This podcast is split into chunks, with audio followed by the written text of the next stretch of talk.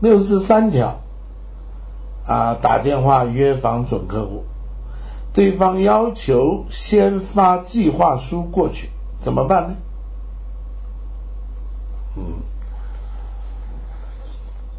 这个是可想而知啊啊，尤其当我们在约一个客户，他知道你要跟他谈保险的时候啊，他通常都会。他说好啊，那这样子吧，你节省时间，你不如先把你的计划书呃发过来啊，你用微信这个这个这个文件档案上传过来就行了。如果档案太大，你用 QQ 啊，我有 QQ 啊，记得我邮箱也行了，方便了啊。他要你寄计划书，是不是？为什么？因为你寄计划书给他，他就可以先看看。看看以后他再做决定，这个方向对不对？是不是他想要的？如果是呢，他可能还可以打几个电话给他的其他的卖保险的朋友，问他你们公司有没有类似的东西，也做一份过来我看看啊，给他可以比价嘛，他可以比较有没有？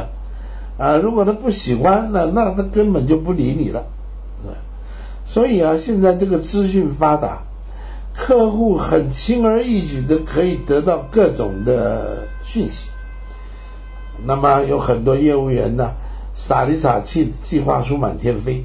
啊，那么造成呢客户比业务员还懂保险，所以当客户要买保险的时候，他已经做了很好的 research，他已经有了各种的数据，那请问你又如何有胜算呢？你又如何能够讲了一些他听起来特别有趣、特别动心的话来买呢？我看是很难的，所以我们是不能送计划书的。那怎么办？问题是怎么办？啊，你打电话约客户，我们只有说一件事，就是约他见面。啊，王老师有说过，电话约访的工作只有一个目的，就是约客户见面。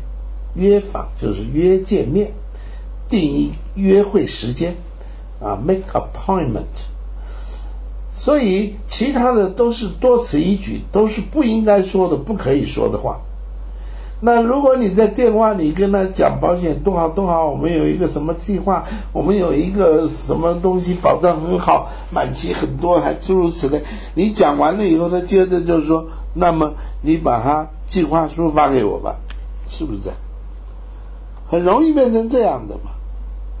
因为你既然在推销、在建议、在说你的东西多好多好，那他要计划书就是很正常的。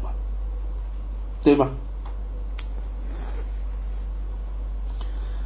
啊，所以我们确定在约房里啊，做到只是约时间，而不是要在电话里销售保险或谈论保险，这些都是错误的啊。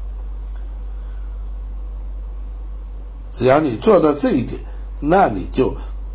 不会问，那要怎么办呢？是不是？所以啊，